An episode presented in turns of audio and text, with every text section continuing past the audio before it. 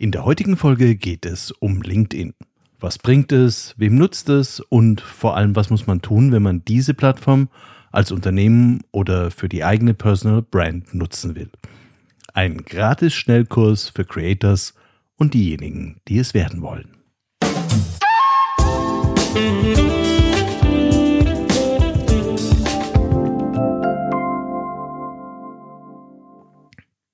Hallo und herzlich willkommen bei CX Talks. Ich bin Peter Pirner und ich freue mich sehr, dass du mit dabei bist. CX Talks wird diesen Monat unterstützt von FIR, einem führenden Technologieanbieter für Cloud Contact Center in der Dachregion. FIR entwickelt und betreibt KI-gestützte Software für begeisternde Kundenerlebnisse entlang der gesamten Customer Journey. Mit FIR wird Kundenkommunikation erfolgreich für euch und für eure Kunden. Die einzigartige Kombination aus künstlicher und menschlicher Intelligenz hebt euren Service auf ein neues Kompetenzlevel. So seid ihr stets mit euren Kunden verbunden. Mehr Informationen zu 4 findest du auf der Website www.4.ai und auf der Sponsorenseite von CX Talks. Zugegeben, zuletzt ist LinkedIn etwas in Verruf geraten, weil sich selbst sogenannte Corporate Influencer durchaus der ein oder anderen Trollfabrik bedient haben. Damit haben sie ihre Followerzahl in Rekordhöhe auf sechsstellige Größenordnungen getrieben und wurden entsprechend durch die Community abgestraft. Aber es geht da immerhin auch um Einfluss und um Geld. Ohne LinkedIn hätte ich mich allerdings, nach meiner Zeit bei Kanter, nicht annähernd so entwickeln können, wie es in den letzten drei, vier Jahren geschehen ist. In dieser Zeit habe ich über 10.000 Follower aus dem Dachraum gewonnen, die regelmäßig meine Posts lesen. Bezahlt habe ich dafür nichts. Ehrenwort. Ich nutzte LinkedIn zunächst, um CX Talks als Podcast zu promoten. Es gibt sogar eine eigene Unternehmensseite von CX Talks auf LinkedIn, auf der man alle Direktlinks zu den neuen Folgen findet. Einen größeren Plan hatte ich nicht. In den letzten zwei Jahren habe ich aber auch nochmal deutlich klarer mein persönliches Auftreten auf LinkedIn geschärft. Da haben mir einige Ratgeber aus der Szene eine neue Perspektive vermittelt. Das waren gar keine Coaches, sondern mit Kai Stübane von der SAP, Ines Imdal oder Björn Radde von der T-Systems. Menschen, die selbst die Grenzen für sich ausgelotet haben. Übrigens, die habe ich alle über LinkedIn und den Podcast kennengelernt.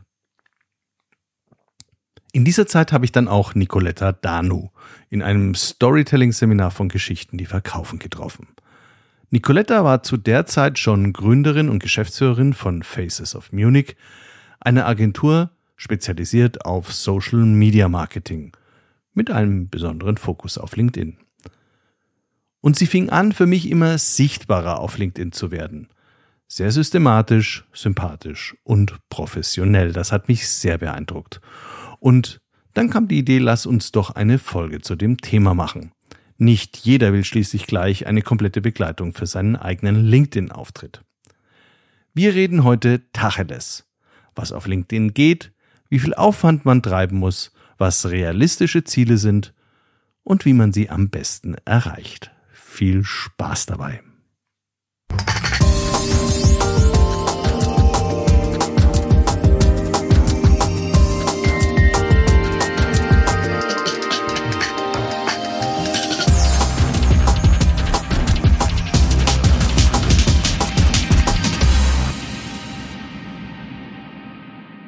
Hallo Nicoletta, herzlich willkommen bei CX Talks. Hallo Peter, danke für die Einladung. Für mich bist du eine ganz beeindruckende Selfmade-Frau mit ganz interessanter Vita.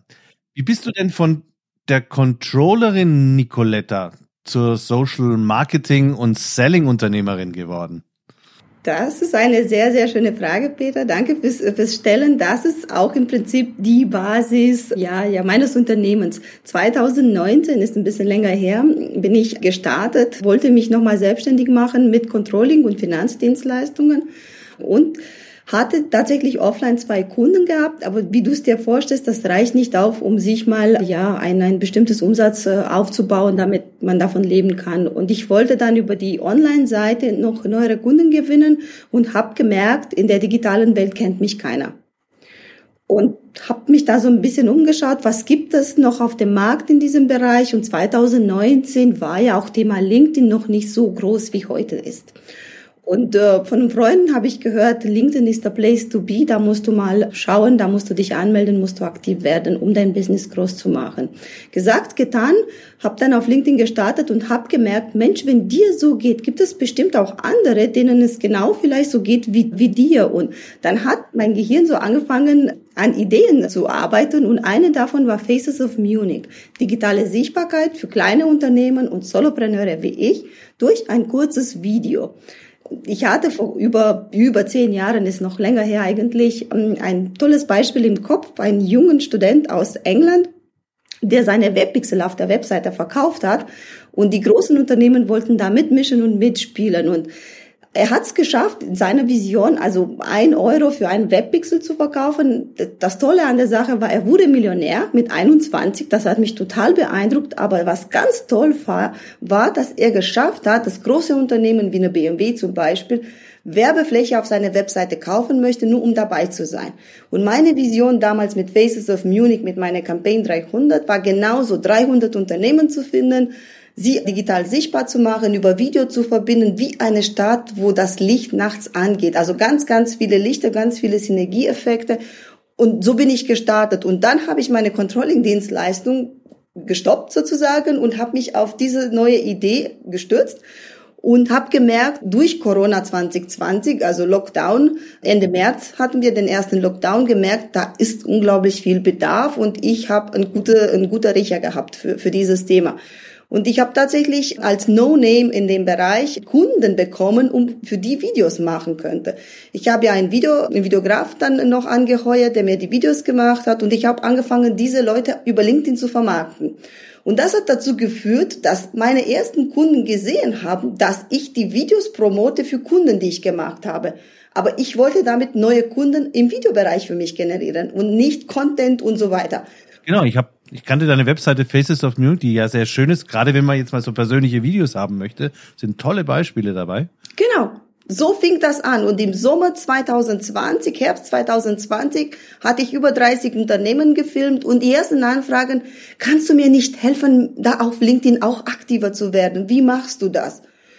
Und ohne überhaupt zu ahnen, habe ich gemerkt, Mensch, da ist Bedarf. Also so hat es angefangen tatsächlich, dass mein Geschäft sich verändert und dass ich mir noch mal Expertise aufbauen darf, um das, was ich für mich mache, auch für anderen zu machen. Also überhaupt kein Plan, keine, kein, keine große Vorbereitung. Ich bin einfach nur da reingerutscht und habe dann für mich gelernt, wie funktioniert LinkedIn, wie kriege ich mehr Anfragen für mich und wie kriege ich oder was kann ich tun, dass mein Content gesehen wird und Anschluss findet bei meiner Zielgruppe letzten Endes. Wie hast du dich denn dann sonst noch auf LinkedIn so ein bisschen vorbereitet, um dann auch als Beraterin tätig zu sein? Also wie hast du den Algorithmus gelernt und solche Geschichten? Hast du dich da im Vorfeld mich intensiver mit auseinandergesetzt oder alles ausprobiert? Ich habe viel ausprobiert. Ich habe mir angeguckt, was machen die größeren Creators. Zu der Zeit, 2020, waren die meisten auf LinkedIn wie so ein bisschen Dornröschenschlaf. Die, so nicht wie heute, dass jeder Solo-Selbstständige auf LinkedIn aktiv sein möchte und so weiter. Da waren noch sehr wenige Menschen aktiv auf LinkedIn.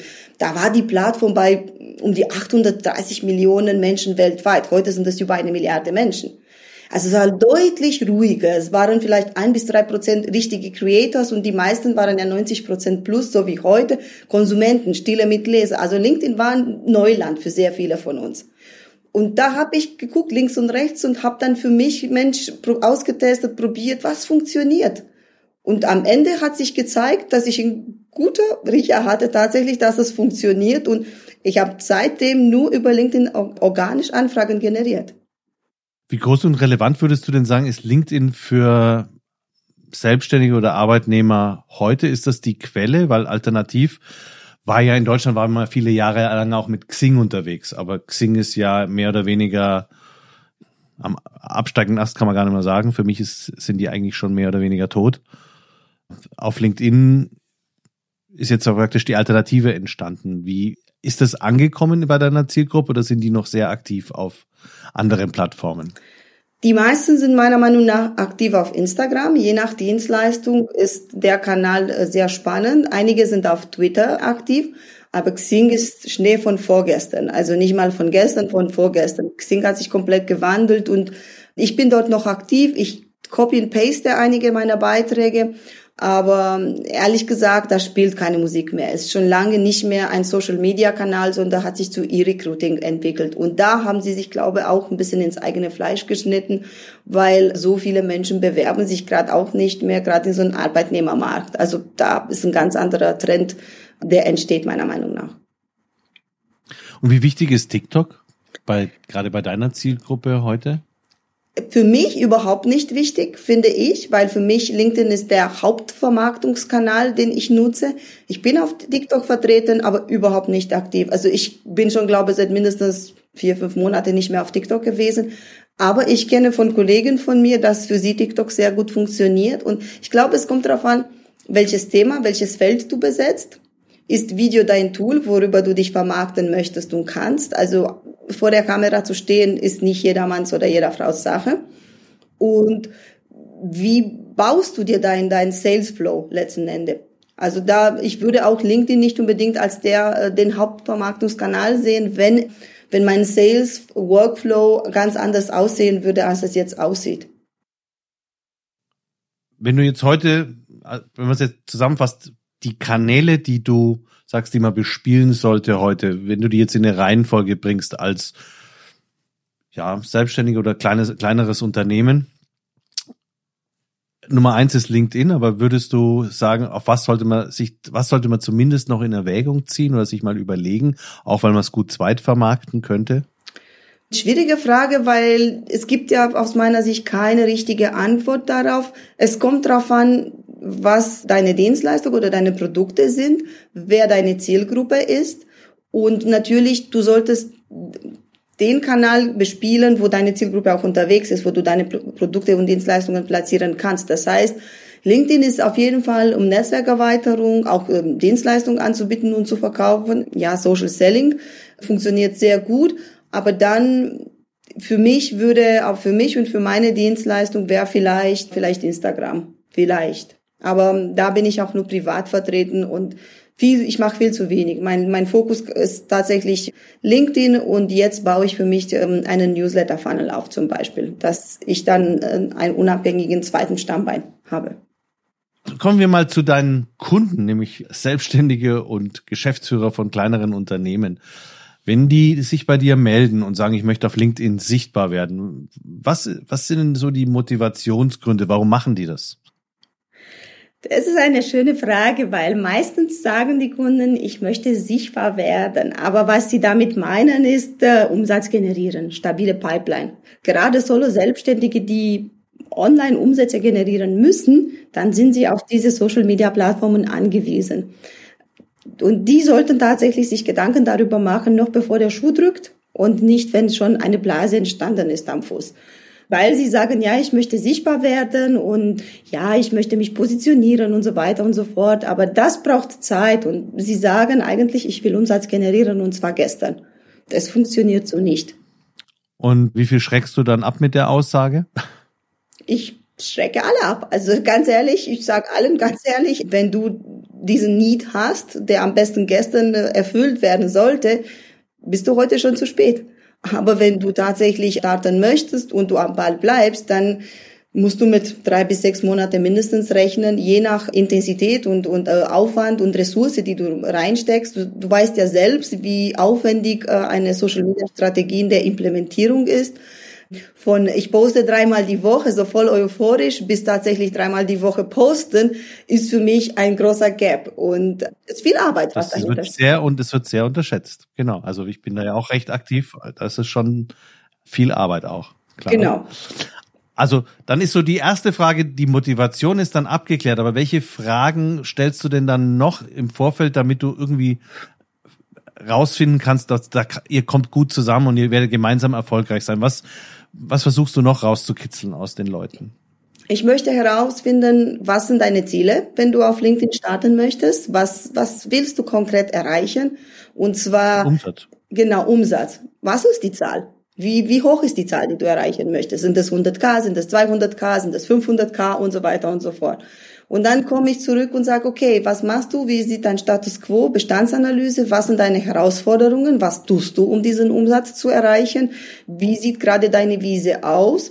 Was gibt es an Produkte? Wie viel Umsatz machst du heute tatsächlich?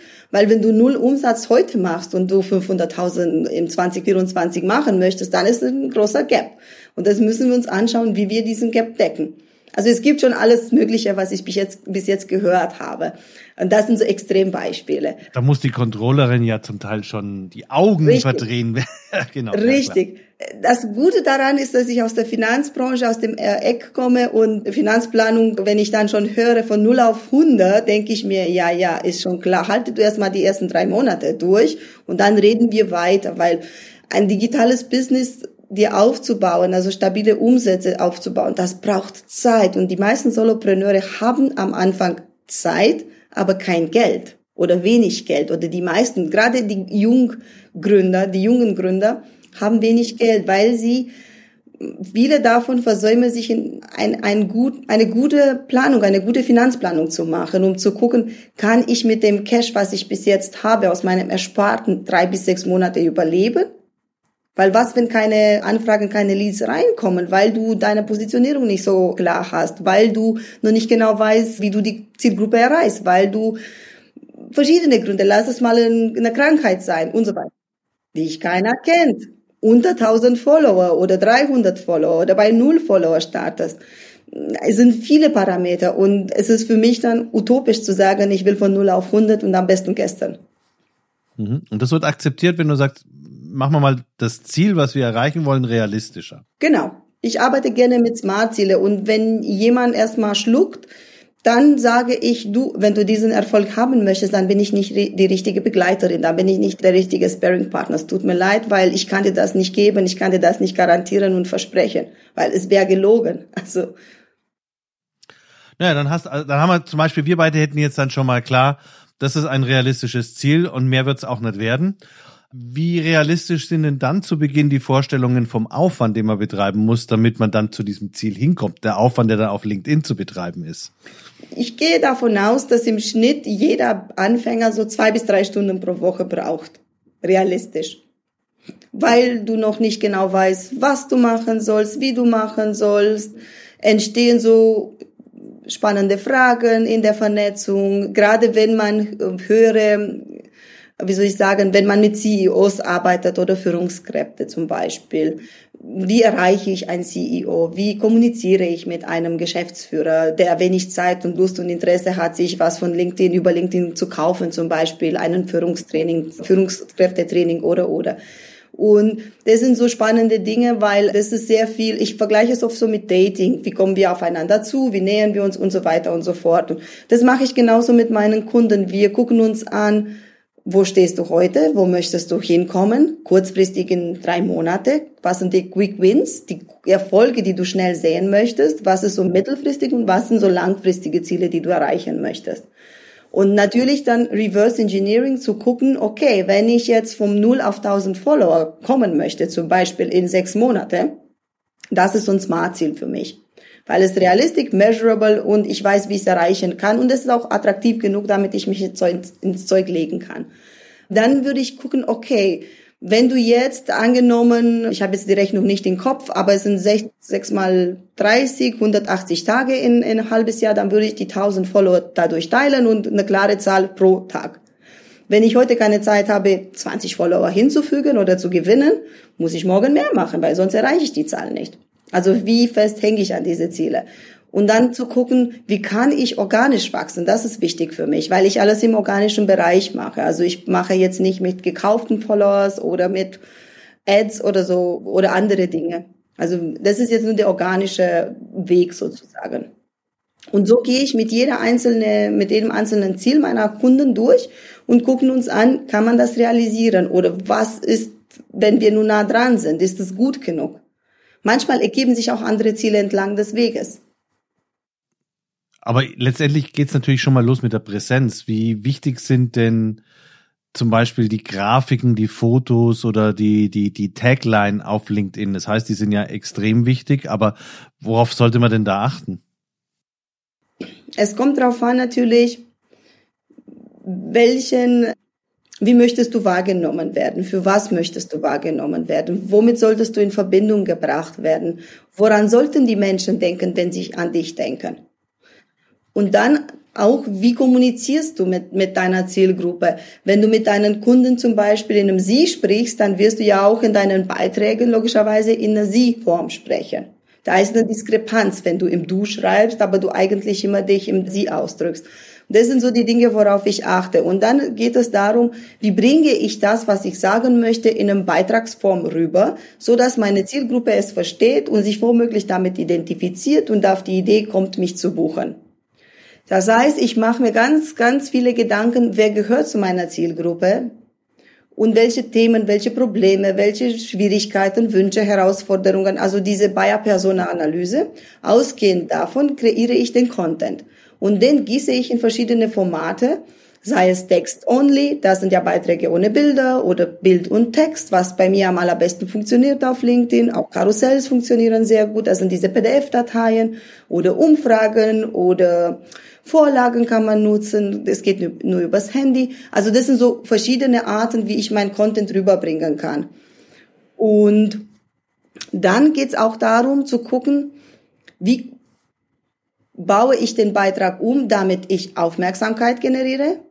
Und da kommt die Headline, die Tagline, von der du gerade sprichst, weil die Aufmerksamkeitsspanne ist bei unter drei, äh, drei Sekunden mittlerweile, weniger bei, als bei einem Fisch, Goldfisch.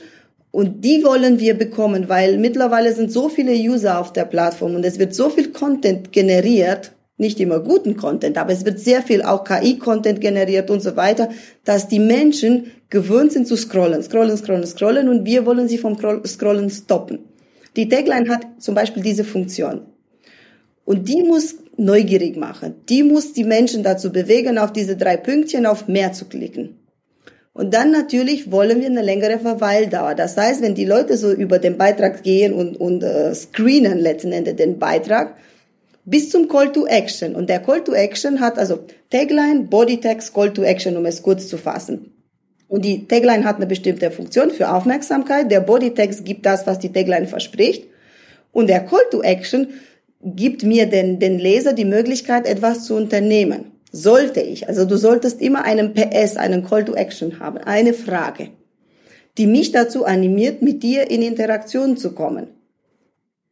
Die meisten nutzen das nicht. Die meisten lassen den Text einfach so und funktioniert dann der Beitrag nicht. Was ich immer mache, ist immer so eine kurze Zusammenfassung und dann dich dazu zu bringen, was zu antworten auf diese auf diesem letzten zwei, drei Sätze, die ich schreibe. Und es funktioniert ganz gut, weil ich mir eine tolle Community aufgebaut habe, wo das Engagement sehr hoch bei mir ist. Ich bekomme immer viele Kommentare.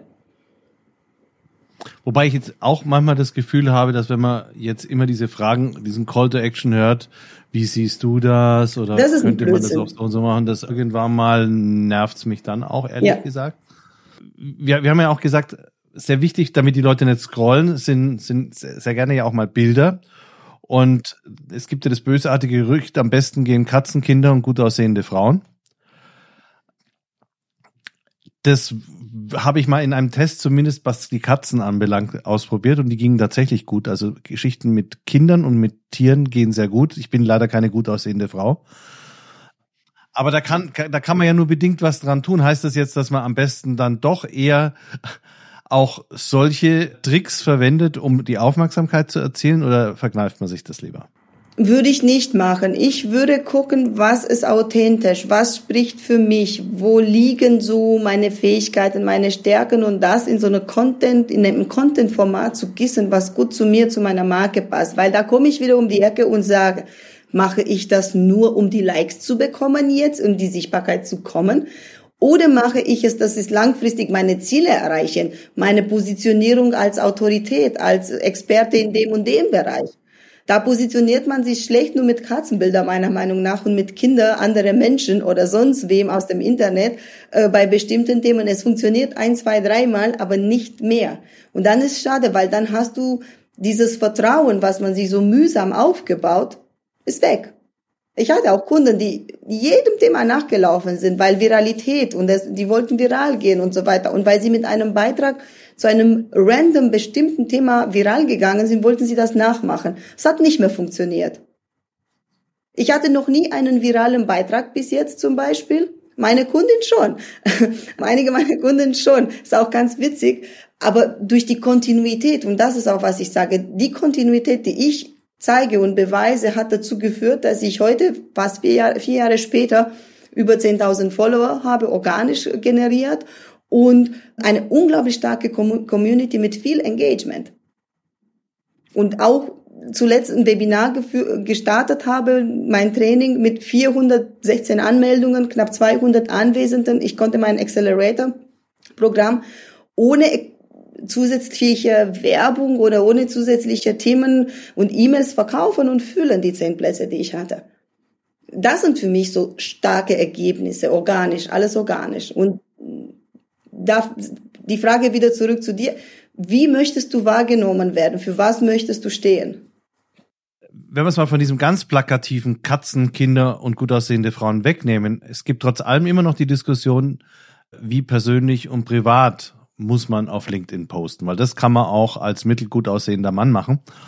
Und die Frage ist dann auch da wieder das richtige Verhältnis, weil als einerseits willst du ja deine Expertise behalten, um deine Marke klar zu halten. Auf der anderen Seite gibt's aber dann halt schon irgendwie auch den Druck, du musst jetzt aber auch mal was privat zeigen. Was, wie siehst du das?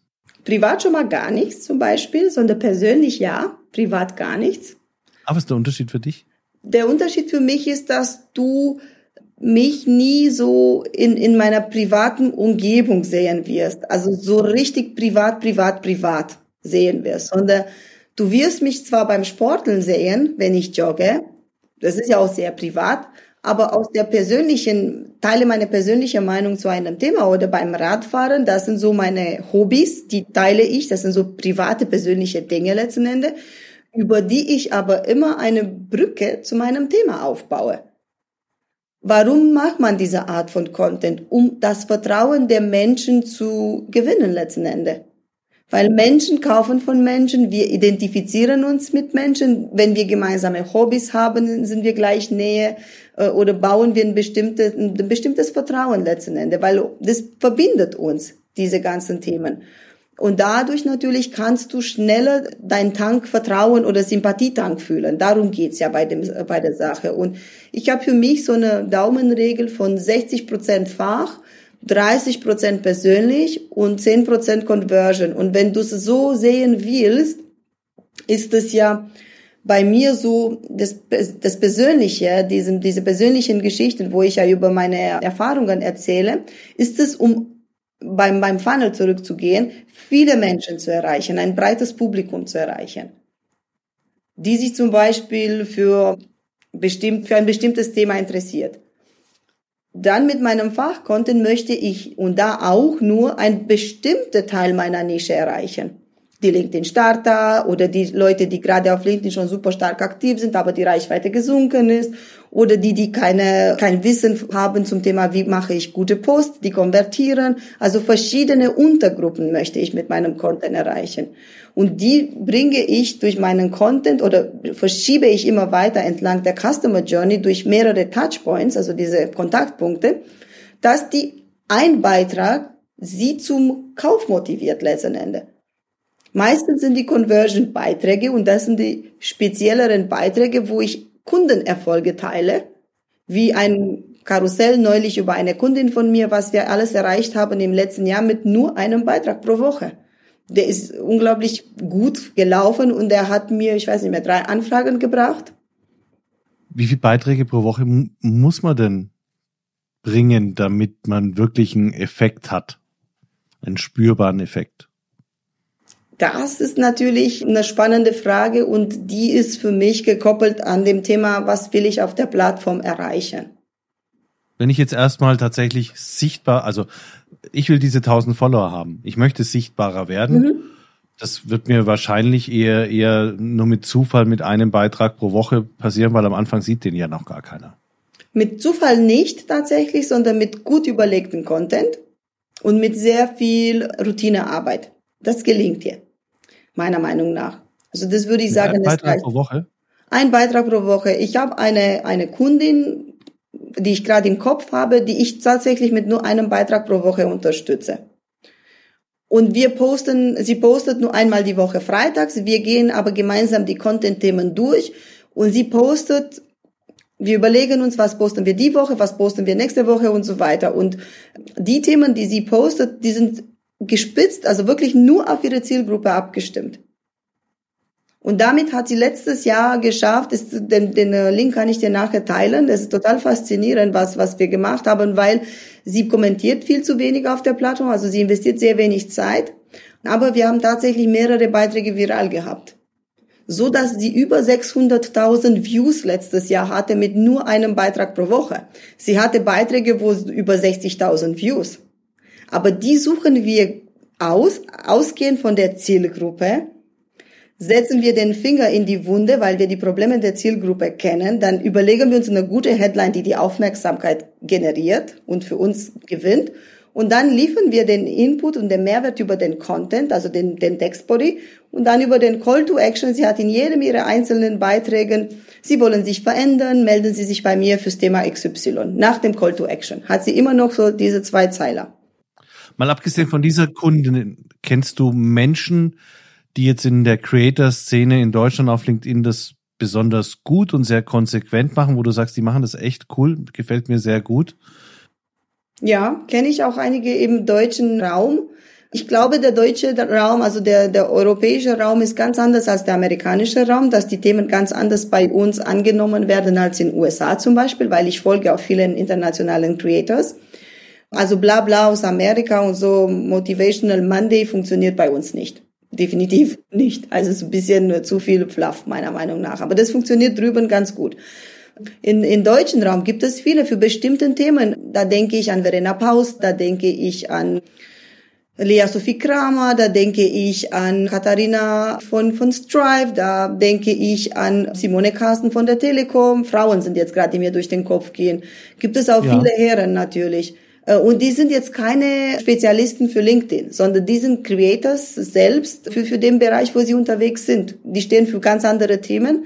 Dann gibt es natürlich auch im LinkedIn-Bereich ganz tolle Menschen, denen ich auch folge, zum Beispiel zum Thema Algorithmus, den Richard van der Blum und so weiter. Im deutschsprachigen Raum Britta Behrens finde ich ganz, ganz gut, auch zu, zu, zu ihrem Themen, für das, was sie steht. Jeder hat so ein bisschen sein Spezifikum.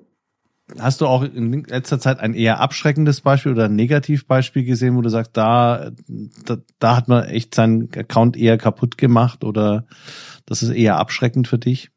Ja, in abschrecken würde ich, würde ich gar nicht so sagen. Was ich äh, mit Vorsicht zu genießen sage, ist die, die Nutzung von KI bei der Content Creation. Also ich habe schon die Erwartungshaltung, wenn es um mich als Creator, wenn ich von mir behaupte, dass ich Creator bin, dass meine Beiträge nicht den Eindruck haben oder den Eindruck hinterlassen, als wäre sie Copy-Paste ChatGPT. Und das habe ich tatsächlich neulich gelesen. Ich lese einige Beiträge, um mir ein bisschen ein Bild zu machen, worüber wird im deutschen Raum gesprochen, im deutschen Raum gesprochen. Und da ist mir dieser Beitrag einer Kollegin ins Augen gekommen, wo ich tatsächlich sogar die Gänsefüßchen von ChatGPT, du weißt ja selbst, wenn du mit ChatGPT kreiert hast, der spuckt dir die Ergebnisse mit Sternchen und Sternchen und sogar Copy und Paste mit diesen Sternchen. Also wenn ich das sehe im LinkedIn, dann denke ich mir, puh, und du willst sagen, du kreierst und das ist schade. Also ich meine, klar, du hast den Prompt in ChatGPT eingegeben und so weiter, aber die Community verdient so ein bisschen mehr Wertschätzung meiner Meinung nach. Ja, wobei, wobei LinkedIn natürlich selber jetzt so, eine, so einen Expertenblog gestartet hat, der auch praktisch nur über künstliche Intelligenz die Struktur gebaut hat, wo man ja auch denkt, also die Gliederung hättet ihr euch jetzt auch schenken können, da hätte noch mal einer drüber schauen können, dann wäre sie schlauer geworden. Richtig. Also selbst, selbst LinkedIn selber experimentiert da ja. Richtig, da sage ich immer, nutzt das gesund, den gesunden Menschenverstand und nicht Copy and Paste, weil KI ist nicht allmächtig. Es ist zum Ideengeben unglaublich toll zur Inspiration auch unglaublich toll. Aber dafür ist auch Google da. Also nicht Bart, sondern Google selbst, um mich zu inspirieren. Abschließend noch eine persönliche Einschätzung von dir. Wie lange glaubst du, hält der Hype auf LinkedIn noch? Jede Plattform hat ja so ihren Lebenszyklus. Wo steht LinkedIn aus deiner Sicht? Ich glaube, wir be bewegen uns schon so zum, zum Mittelpunkt, so richtig zum, zum Hype-Ende in Anführungszeichen. Ich denke, das wird sich legen. Es ist wie bei allen Plattformen, da, da, da vergleiche ich das so ein bisschen mit Aktien. Und da möchte ich keine, keine böse Abwertung oder sowas, aber wenn jeder Mensch über das Thema redet und wenn jeder Mensch das macht und tut und so, dann hat den Charme schon ein bisschen verloren aus meiner Sicht. Und was gerade passiert ist, durch die Veränderungen, die gerade auch bei LinkedIn entstehen, der neue Algorithmus, der Creator-Modus wird abgeschafft. Für mich definitiv ist ein Zeichen, dass es abgeschafft wird, da gerade nur ein paar Veränderungen äh, stattfinden da tut sich noch mehr auf die Plattform. Was das Jahr bringt, werden wir es erst wissen zum Jahresende.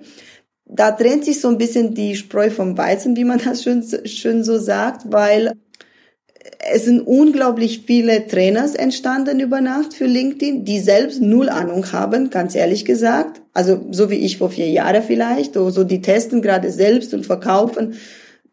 Denn da sind quasi, wie, wie hat mein Mann da gesagt, der Einäugige unter den Blinden, unter den Blinden.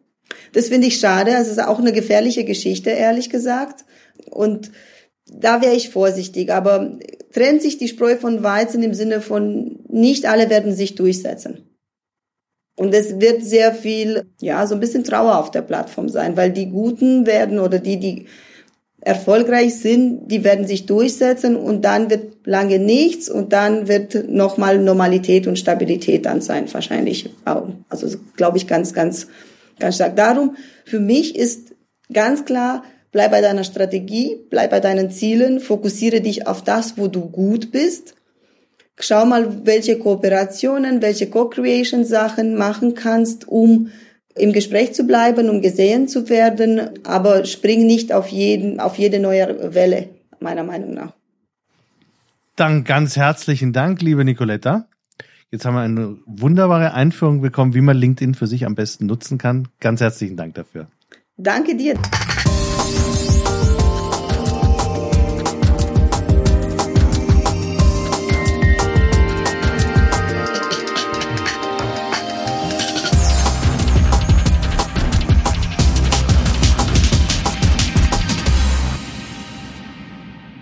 Das war Nicoletta Danu, Gründerin und Geschäftsführerin von Faces of Munich, eine Agentur spezialisiert auf Social Media Marketing mit besonderem Fokus auf LinkedIn.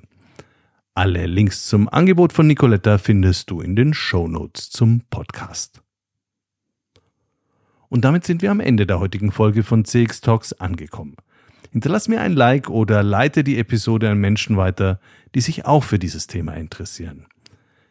Ich freue mich über die immer noch steigende Zahl von CX Talks Hörern sehr.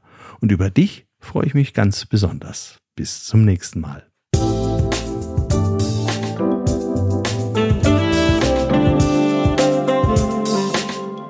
Das war CX Talks, der erfolgreichste deutschsprachige Podcast für Customer Experience Management. Mehr Informationen zu CX Talks findest du im Newsletter des ICEM auf LinkedIn und unter www.cx-talks.com.